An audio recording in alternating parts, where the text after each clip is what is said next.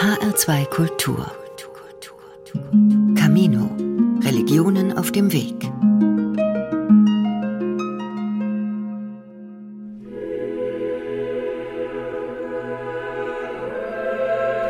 Ich höre die Stille irgendwie, wenn ich in mich reingehe. Sie hört sich ganz leise, aber auch irgendwie laut an. Man hört halt die Stille und so, aber dann, wenn man in sich in ist schon, ist die Stille so eher leise. Wenn ich mir vorstelle, es ist ganz still, dann ist es wie in einem Traum, wo die ganze Umwelt weiß ist. Mona gehörlos, von ihrer Lehrerin in Lautsprache übersetzt. Alles ist weiß und das ist die Stille. Wenn ich mit einer Klasse da reingehe, mache ich das oft so. Sebastian ruft. Wir ziehen gemeinsam in die Kirche ein, ganz langsam. Und dann sind die Kinder einfach auch still, weil das Ritual das mit sich bringt. Die Kraft der Stille. Im Alltag und in der Kirche. Eine Sendung von Ulrich Land. In der Kirche ist es manchmal schon ziemlich leise. Oberrotwal am Kaiserstuhl, eine Grundschule zwischen Dorfrand und Rebfeldern. Ich finde mich als Zaungast beim Religionsunterricht ein. Wenn es still ist, dann sortiere ich auch in meinem Kopf so die Gedanken. Da habe ich so richtig Zeit, mich da richtig drin zu vertiefen oder sowas. Es ist ja eigentlich immer laut, immer ist irgendwas. Und dann tut es einfach mal gut, wenn es ganz still ist. Aber wenn ich mit meiner Mutter gestritten habe und ich habe einen Kloß im Hals, dann ist es meistens still. Und das fällt mir ein bisschen schwer. Die Stille. Faszinierend und schwer zu ertragen. Winter in Hammerfest, Nordnorwegen, weit oberhalb des Polarkreises. Ein wunderbarer, kristallklarer, ein eiskalter Januartag. Mit Skiern auf einen der nahegelegenen verschneiten Berge. Es trifft mich wie ein Schlag. Das Nichts, das hörbare Nichts. Eine traumhafte Stille. Zum ersten Mal erlebt und nie wieder. Faszinierend. Unglaublich und unheimlich, wenn ich ehrlich bin. Ich war in der Sahara, habe gedacht, Stille, Sterne und das ist schon tatsächlich was ganz Besonderes. Irgendwo im Niemandsland. Joachim Koffler, katholischer Pfarrer im Freiburger Nordwesten. In den großen Höhen, da gibt es stille Momente ab und zu. Und das ist der komplette Wahnsinn. Meistens hast du halt doch das Geräusch vom Wind. Da kann es richtig laut werden. Hans Kammerlander aus Südtirol, jahrzehntelang Extrembergsteiger. Er hat neun der 14 Achttausender bestiegen. Das ist so was Schönes, diese Stille zu hören. Ich habe viele Berge nicht bestiegen, sondern ich bin 10, 15 Höhenmeter darunter stehen geblieben. Peter Zander aus Dortmund, passionierter Bergvagabund mit seinen 67 im gleichen Alter wie Kammerlander. Weil das immer für mich komisch war, da oben zu dem Kreuz zu gehen, was da oben drauf steht. Die Berge sind ja Orte, wo die Götter leben und das war mir immer komisch, dann da oben auf rumzutrampeln. Er will Zeus oder welchem Gott der Götter auch immer nicht auf die Zehen treten. Dabei macht er keineswegs den Eindruck, als esoterischer Luftikus der Bedenkenträgerei zu frönen.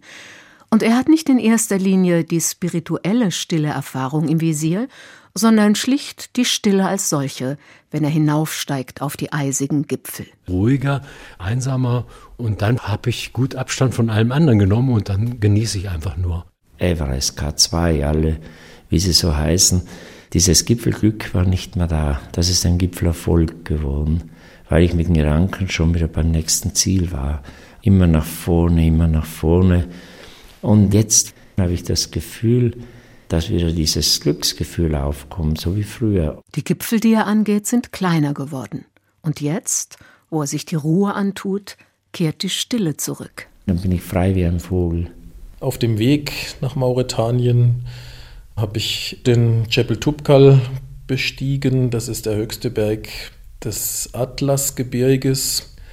Unglaublich faszinierend. Und ich finde, dass die Stille selber ein Loblied auf Gott ist die äh, Erfahrung auch des Bergsteigens im Evangelium, als Jesus die Jünger mit auf den Berg nimmt und sie da oben eine quasi himmlische Erfahrung machen, weil es da oben halt so toll ist. Aber das ist nicht das Leben. Das Leben ist dann wieder runtersteigen. Offenbar jedenfalls ist Stille für uns nicht selbstverständlich. Wir müssen sie organisieren und bewusst ansteuern, gezielt in den Unterricht einbauen, ins Schweigekloster gehen, aufwendige Reisen unternehmen. Das Silenzium kommt nicht einfach so von selbst daher.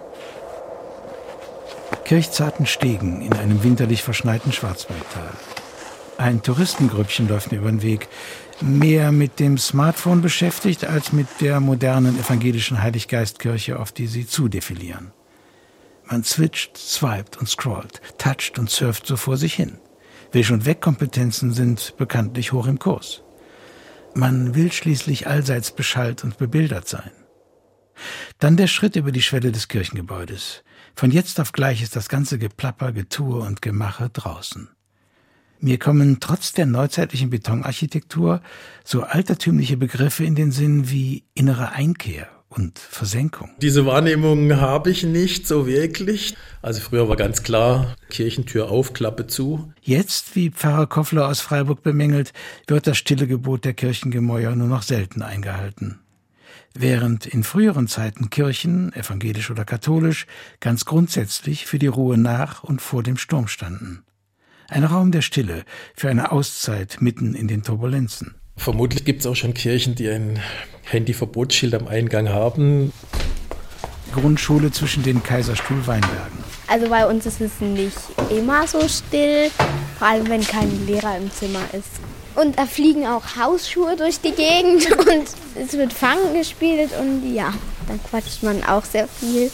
Ich bin der lauteste manchmal aber ehrlich gesagt finde ich die Stille ganz gut, weil dann kann man sich einfach wieder beruhigen und es geht nicht den ganzen Tag so weiter. Bum, bum, bum. Stille ist richtig schwierig, weil man sehr viel erlebt und es einfach Spaß macht zu reden. Und in der Pause kommt man beim besten Willen nicht dazu. Die Kinder aus der vierten Klasse spielen Xylophon. Sebastian Ruf, ihr Lehrer, steuert mit der Blockflöte die Melodie bei und leitet eine der Stille-Übungen ein, wie er sie immer wieder in den Unterricht einbaut. Über diese Stille in mich rein zu hören. Das hört sich jetzt ganz komisch an. Mir ging es ganz gut in dieser stille Phase und man konnte halt einfach mal ankommen, runterkommen und sich beruhigen. Guter Gott, ich bitte dich, mehr Stille in die Schule zu bringen ich danke dir für, dass die Stille dann auch still ist. Im Freiburger Nordwesten die katholische Pfarrkirche Heilige Familie. Eine Kirche mit der geradlinigen Formensprache der 1930er Jahre. Hinter der Kirche ein schattiger Pfarrgarten mit Hecken und uralten Bäumen. In der Mitte eine Feuerschale mit Plastikstühlen drumherum. Unter freiem Himmel wird der sogenannte Nachteulengottesdienst eingeläutet. Gott, bring mein Innerstes zur Ruhe. Mitten im städtischen Hintergrundrauschen eine Stille, in der man die Hostie knacken hört. Wir brechen das Brot, so wie Jesus das Brot mit seinen Freunden gebrochen hat. Eine innere Ruhe, wo wir mit nach Hause nehmen. Gläubige nach dem Nachteulengottesdienst. Da fahren Autos vorbei, dann hat man aus dem Seepark die Party-People gehört und so, die Vögel. Also man merkt dann eigentlich, auf was man alles normalerweise nicht achtet mit wie viel Umtrieb und Geräusch man konfrontiert ist und dadurch schätzt man das dann umso mehr, dass es so einen Moment gibt, wo man einfach diese Stille suchen kann. Um zu hören,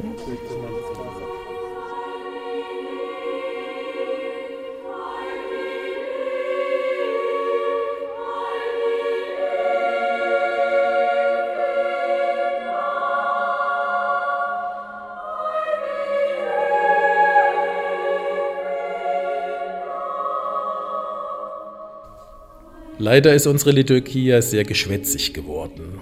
Wenn nach den Lesungen sofort ein Psalm runtergenuschelt wird, wenn man das gleich totschwätzt. Wobei wir ja im Zuge dieser Sendung auch gerade dabei sind, die sonntägliche Stille wegzureden. Fragt sich, warum hält man Stille so schwer aus? Womöglich, weil wir befürchten, dass, wenn alles still ist, die Seele anfängt zu reden, dass sich das Innerste des Inneren meldet. Wenn man selber still wird, dann ist es natürlich so, dass diese Stille auch sehr gesprächig sein kann, dass da sehr viel losgeht. Da wir ja wenig Stille im normalen Tagesablauf haben, ist es so, wenn ich mir dann Stille gönne, dann kommt halt alles hoch, was sonst seinen Platz nicht findet.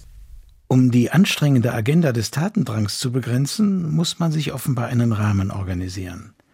Man fällt nicht von selbst in die Stille. Nicht von ungefähr verdienen nicht wenige Klöster nicht wenig Geld damit, dass sie Tage der Stille anbieten, Schweigeexerzitien, Silentiumwochen. Heiß begehrt, gerade auch im Sinne des Digital Detox, der digitalen Entgiftung. Auf dass der PC, das Tablet, das Smartphone mal kurz Ruhe geben. Ein stille Leuchtturm im Alltagstrubel. Aus besonderen Anlässen, bei Amokläufen, Terroranschlägen, Katastrophen, werden Schweigeminuten zelebriert. Zu Ehren der Gefallenen im Ukraine-Krieg beispielsweise, sowohl in Kiew als auch in der russischen Duma. Anteilnahme mit den Opfern ist kaum besser zu symbolisieren als durch diesen Moment Stille. Eine machtvolle Geste, die stärker sein kann als geschmeidige Formulierungen.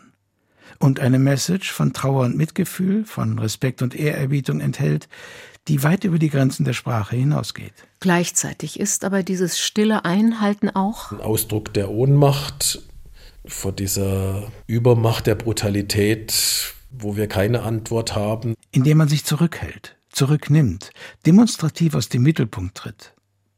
Das Einhalten der Stille ist ein Eingeständnis der eigenen Hilflosigkeit. Eine Selbstentmachtung. 60 bange Sekunden lang. Die Stille eröffnet einem anderen die Möglichkeit, zu mir zu sprechen.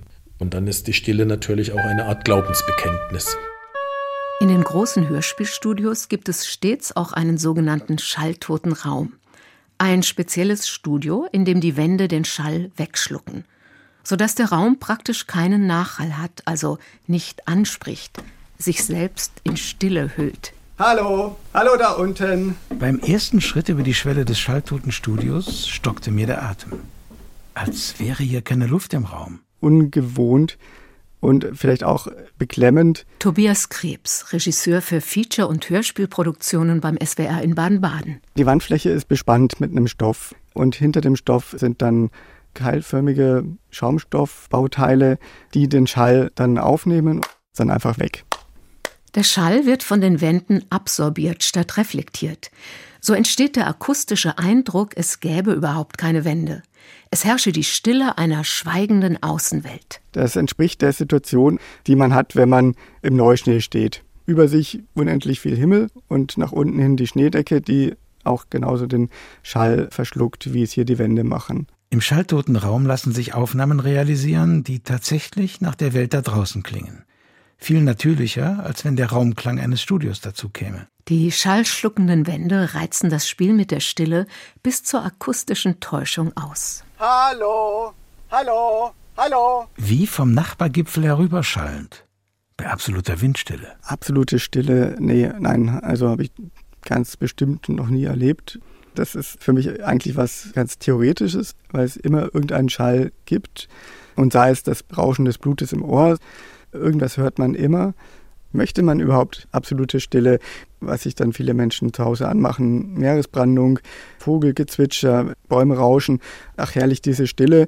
Da genießt man dann nicht die Stille, sondern eigentlich die Abwesenheit von bestimmten Geräuschen. Fürs Radio ist Stille ohnehin schwer auszuhalten ist es doch gerade die Bestimmung des Radios, die Stille aufzulösen, zum Schweigen zu bringen und es mit Tönen aufzufüllen. Wie ich im Schaltraum, dem Knotenpunkt aller ein- und ausgehenden Rundfunksignale erfuhr, geht dort ein Alarmsignal los, sobald nur Stille, also nichts Hörbares, zum Senden bereitsteht. Dann gilt es schleunigst Töne auf den Sender zu bringen. Bei SWR 2 und SWR 3 spätestens nach 30 Sekunden, bei SWR 1 und 4 springt bereits nach 15 Sekunden Funkstille automatisch ein Notmusikprogramm an. Mein Name Mona, ich bin 15 Jahre alt. Sie ist eine der wenigen Jugendlichen in ihrer gehörlosen Klasse, die sprechen kann. Aber nicht. Sie traut sich nicht. Also übersetzt ihre Lehrerin Miriam Dreseler ihre Gebärden in gesprochene Sprache. Wenn andere Personen sprechen, egal ob leise oder laut, kann ich das hören. Mit meinem Cochlea-Implantat. Einer Prothese für Gehörlose, deren Hörnerv noch funktionsfähig ist. Über ein Mikrofon auf der Kopfhaut und eine Empfangsspule im Schädelknochen und Elektroden, die in der Cochlea, der Hörschnecke, platziert sind, werden akustische Impulse an den Hörnerv und ans Gehirn weitergeleitet. Ich kann das ausstellen und dann lege ich es ab. Übersetzt Monas Lehrerin. Zu Hause, wo sie mit den Eltern ausschließlich in Gebärdensprache kommuniziert, schaltet Mona ihre Hörprothese ab. Oder einfach, wenn sie ihre Ruhe haben will. Die Gehörlosenschule in Stegen am Fuße des Schwarzwalds in der Nähe von Freiburg. Guten Morgen, ihr Lieben. Ich sitze im Halbkreis mit sieben Jugendlichen, während Miriam Dresler, die Lehrerin, vorn an der Tafel sitzt. Für alle gut zu sehen. Simultan übersetzt sie ihre eigenen Worte in Gebärdensprache. Und umgekehrt spricht sie aus, was die gehörlosen Schülerinnen und Schüler ihr mit Gebärden zu verstehen geben. Damit ich mitbekomme, worum es geht. Happy. Happy. Genau. Nico. Und er hört nichts. Nico, was hast du gesagt? Genau. Happy Birthday, ne? Marius Finn. Ich bin 14 Jahre alt und ich. Ich höre nichts. Gar nichts. Wie seine Mitschüler und Mitschülerinnen lebt er mit so schwerwiegenden Einschränkungen, dass Hörgeräte nicht wirklich helfen und implantierte Hörprothesen sich unangenehm anfühlen. Er kann nicht sprechen. Die Lehrerin übersetzt. Früher habe ich mit dem Hörgerät hören können.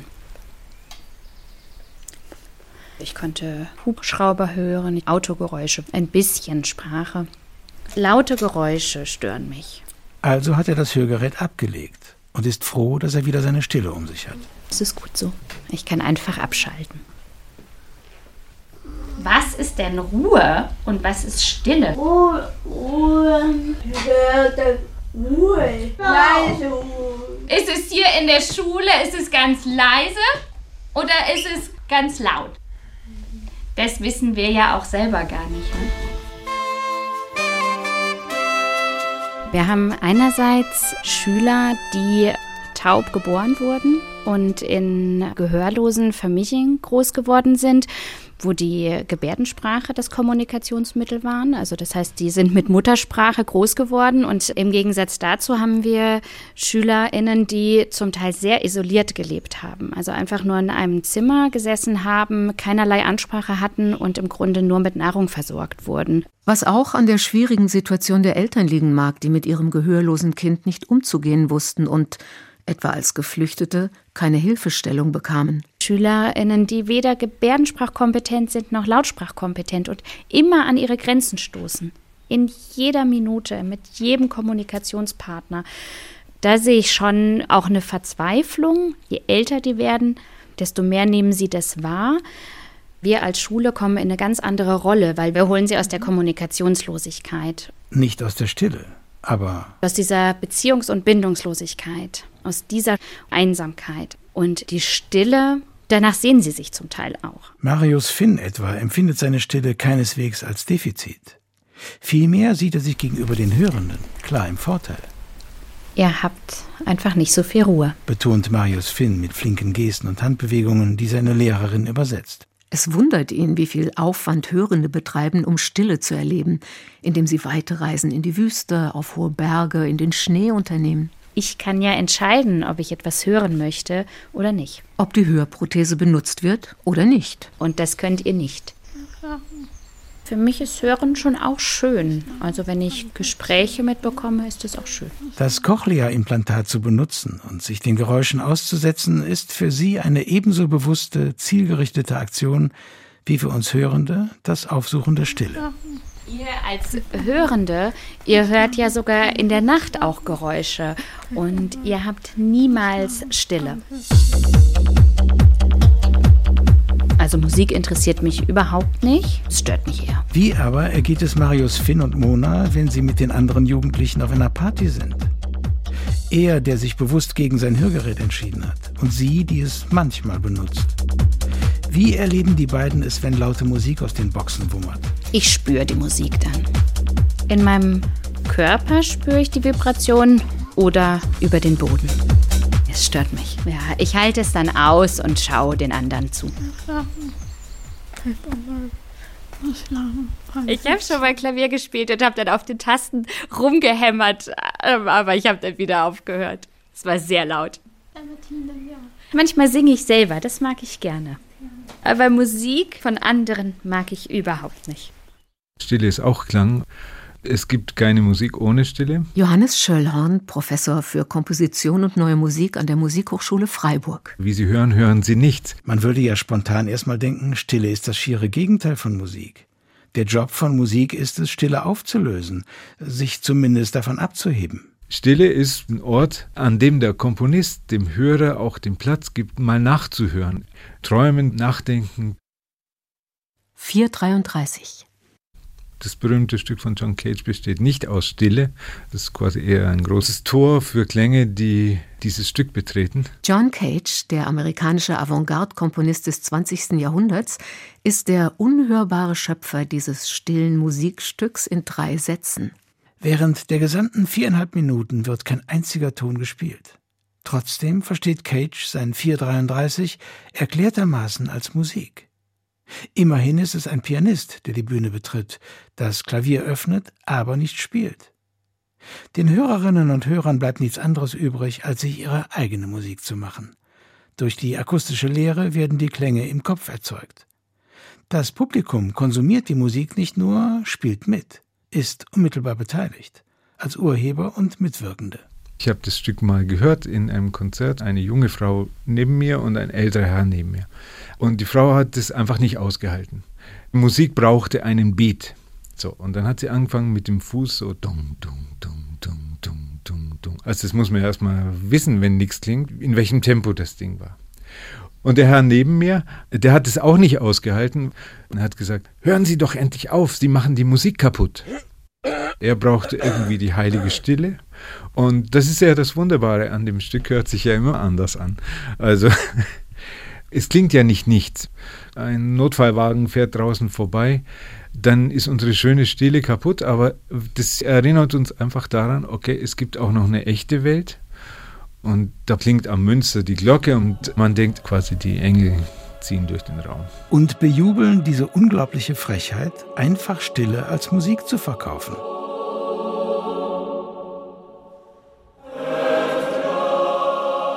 Der kleine Bruder der Stille der Gehörlosigkeit ist die Generalpause in der Musik, wo Stille zum Strukturelement wird, das ein Musikstück durch ein klangliches Nichts unterbricht und gliedert. Ist mir als begeistertem, aber dilettantischen Konzertbesucher tatsächlich schon passiert, dass ich nicht wusste, ob ich jetzt klatschen darf oder muss oder nicht? Ist das Ende der Fahnenstange schon erreicht oder werde ich im nächsten Moment vom vierten Satz überrascht? Und hab aber schon in die Stille geklatscht und alle Blicke richten sich auf mich. Klatscht er da in die Pause rein? Weil ich schlicht voreilig bin? Oder um die Stille auszulöschen, um sie nicht aushalten zu müssen, um sie zu vertreiben? Wofür doch eigentlich die Musik zuständig ist? Wenn sie denn bloß mal zügig erklingen würde. Im Traum höre ich nichts. Dann sprechen die Personen nicht und sie gebärden auch nicht, sondern sie bewegen sich einfach nur. Marius Finn, von seiner Lehrerin in Lautsprache übersetzt, bleibt selbst beim Träumen in seiner Stille. Es ist richtig gut. Ich kann abschalten und nichts stört mich. Dann war ich still, einfach still. Alles ist weiß und das ist die Stille. Während für manch einen von uns Hörenden Stille wie ein schwarzes Loch wirkt. Da dürfte es nicht zuletzt an der Kirche sein, diese Bedrohlichkeit des Nichts ins Positive zu wenden. Still zu werden, hinzuhören, das ist eine zentrale Aufgabe von Kirche. Der Gottesdienst jetzt hier bietet da einfach die Gelegenheit, da mal anzuhalten und auszusetzen und das mal ruhen zu lassen, im wahrsten Sinne des Wortes. Und plötzlich, aus heiterem Himmel, schlägt der Funke der Kreativität ein. Für einen Komponisten ist natürlich wichtig, dass es doch Stille gibt. Zumindest relative Stille. Mehr ist nicht drin. Außer vielleicht den Hammerfest. Aber wer komponiert schon in klirrender Kälte, während die Sonne untergeht, noch ehe sie aufgegangen ist? Wenn es nur still wäre, ganz still, so richtig schalltot, das erträgt ja niemand von uns. Wollen wir nicht hören.